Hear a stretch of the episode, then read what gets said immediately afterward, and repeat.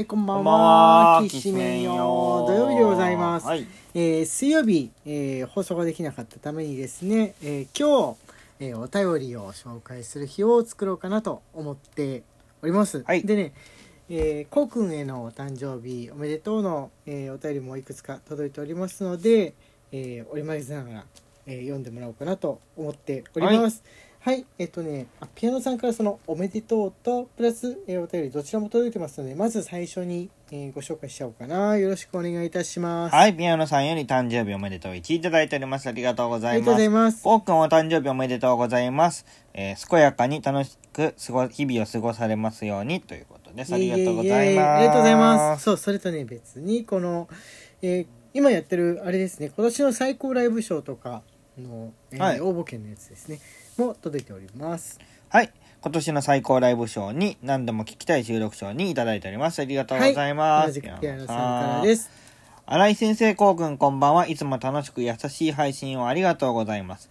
前に先生がリングフィットアドベンチャーをされてたと思うのですが、私も気が向いた時にしてはやめてしまっての繰り返しなのです。る。それとは別に女性ばかりのフィットネスジムに通い始めて4年ほどになるのですが、そこで毎月初めに体重やら筋肉量とかいろいろな測定をされるのです。そしてリングフィットを少し継続した後の計測では筋肉量が上がっていると気づきました。へーということで、あまり目には見えませんが、リングフィットも続ければそれなりの成果が得られるみたいです。という報告でした。ちなみに私は運動が苦手です。寒さが増してきたので体調を崩されませんようにお二人ともに気をつけてお過ごしくださいね。とのことです。ありがとうございます。あ、あちゃんとね、効果があるもんですね。いや、それにしても女性専用のあのスポーツジムがね、あるのは確かにたまに見かけるんですけど、あーなんかいい匂いがしそうだしなんかいいな羨ましいなでこうその時だけ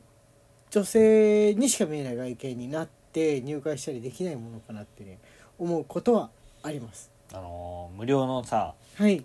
あのー市がやってるはいはい。ジムとかさ、あまあ無無料ってほどじゃないけど、無料じゃないか。300円とかで300円とかの安いジムとはいはい。かさ、見よこの筋肉っていうタイプの男の人が集ってるもんね。そうなんです。そう、そうなんです。あの、男性のいるとこだと別にどこもかしこも絶対そうとは言わないんですけれども、あの、筋肉を鍛えるのマニアのおじさんっていうのは必ずいてですね、あの、別に悪いことじゃないと思うんですけれども、なんかそこうなんつうんだろうねい生きにくいんです。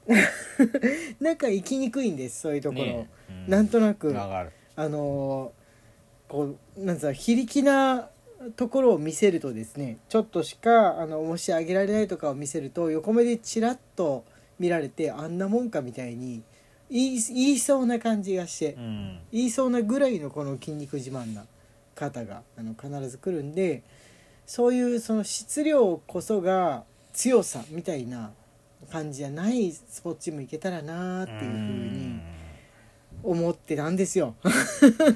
思ってたんですよ。返信できないかななんかうまいことね。はい。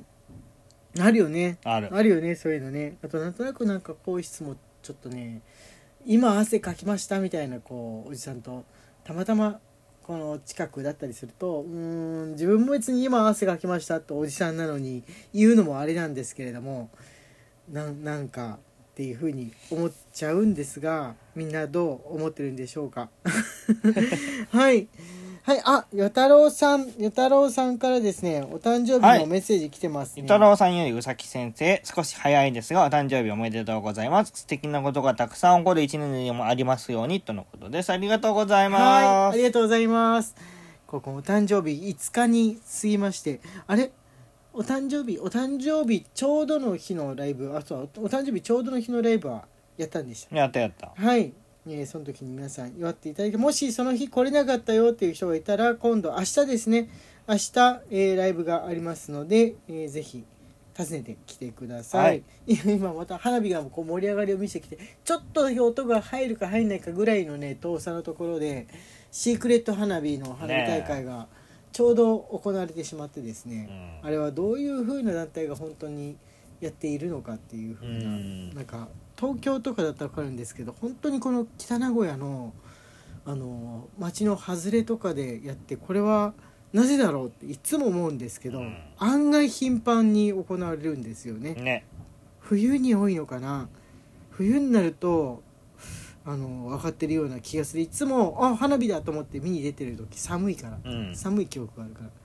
はいじゃあ,、えーあこれねみちるさんから、えーケーキはいだけですが、みちるさんよりお誕生日おめでとう1いただいております。ありがとうごありがざいとうございまます。すあとチャッピーさんからもメッセージとケはい、です、ね。チャッピーさんよりお誕生日おめでとう1いただいております、はいありがとうございますこうくんお誕生日おめでとうございます。いつも配信ありがとうございます。異国の地で楽しませていただいてます。今年もこうくんにとって素晴らしい一年でありますようお祈り申し上げますとのことです。ありがとうはい、ございありがとうございまますす。上海からあのライブ配信にも参加来ていただいて、はい。嬉しく思っております。あの Discord サーバーの方でも上海の風景とかの写真をね見せていただけて、もっと見せて、もっと見せて楽しいんですよ。うん。生活の、生活の雰囲気、海外のね生活してる雰囲気ってね、ななんか羨ましいし、ああ旅行したいなって気持ちが出てくるんで、はい。はい。見ねせてください、急にストップをかけられてもいつかけられても いいように来れる時に来ておいてください。はい、えー、あ次これみけこさんですはい、みけこさんよより祝い1いただいております。ありがとうございます。お誕生日おめでとうございます。メッセージもいつもありがとうございます。はい。ありがとうございますはいあとこっちはねあこれシフォンさんからあれですね、ベストシリスナーンさんよりベストリスナー賞1いただいております。ありがとうございますありがとうござ。います音声が聞けなかった分のライブ配信確認しました。一人でめちゃくちゃ笑いながら聞きました。皆様ありがとう。アーカイブ助かります。そうだあのライブの時にね、はいあの声を聞けない音出せない環境で文字だけ読んで参加してたっていうのをアーカイブで聞けてよかったですスマホが全てをおっとっと壊した件、とても面白かったです。うちの中学にはスマホを契約していま、中学生にはスマホを契約していません。契約しようとは思っていましたが、こっそり他の端末で作ったアカウントに気づいた私が怒り、すべて削除させたら、1学年下の男子が教室に突ってきて、いつになるかわからないけど、一緒に買い物行ってくださいって言われ、その子のメンツを考え、はいって答えたそうです。そもそも違う部活の子なので接点がなく、共通の人物がいてもスマホを持たないと、こんなシチュエーションが生まれるんですね。スマホがないので予定も合わせにくいからいつになるかわからない。けどこの後どうするか楽しみです。ちなみにうちのこの学校は多学年の教室に行くのは禁止です。おーへー結構厳しいですねはいあ、でも多学年の教室に行くの禁止は、うんうんうんなんかあったのかな揉め事とか、ね、揉め事起こるからね。うん他の学年とって喧嘩するじゃん。男子とか特うんうんうんうん。に。縄張り争いみたいな感じになってさ。まあ主にその上級生のエリアに行った時に上級生が絡んでくるっていう形で下級生の方からあの喧嘩を売っていくっていうのはあんまりないと思うんですけれども、うん。うん。上級生がなんだお前1年かとか2年かみたいな感じの昔だとあったんですが今の子にとってみればもしそういう習慣がなくなってたらなんでダメなんだろうねみたいにうん。なってるかもしんないですうね。ん。うん、わかんな。ないんかでもさはいはい。一頃よりさうんうんうん。先輩後輩感ってさうん。復活したよね。ああなんでだろう。うん。なんでかな。なんか漫画とか YouTube とかの影響なのかな。ね。うん。なんか俺俺の頃ってなかったんですよね。あーあはいはいはいあのねこうくんの学生時代ぐらいうん。の頃ってもう2000年の頃ですか、あの敬語もなくなってたかも、敬語もないし、うん、先輩後輩の関係っていうのも薄めだった。薄めだったね。うん。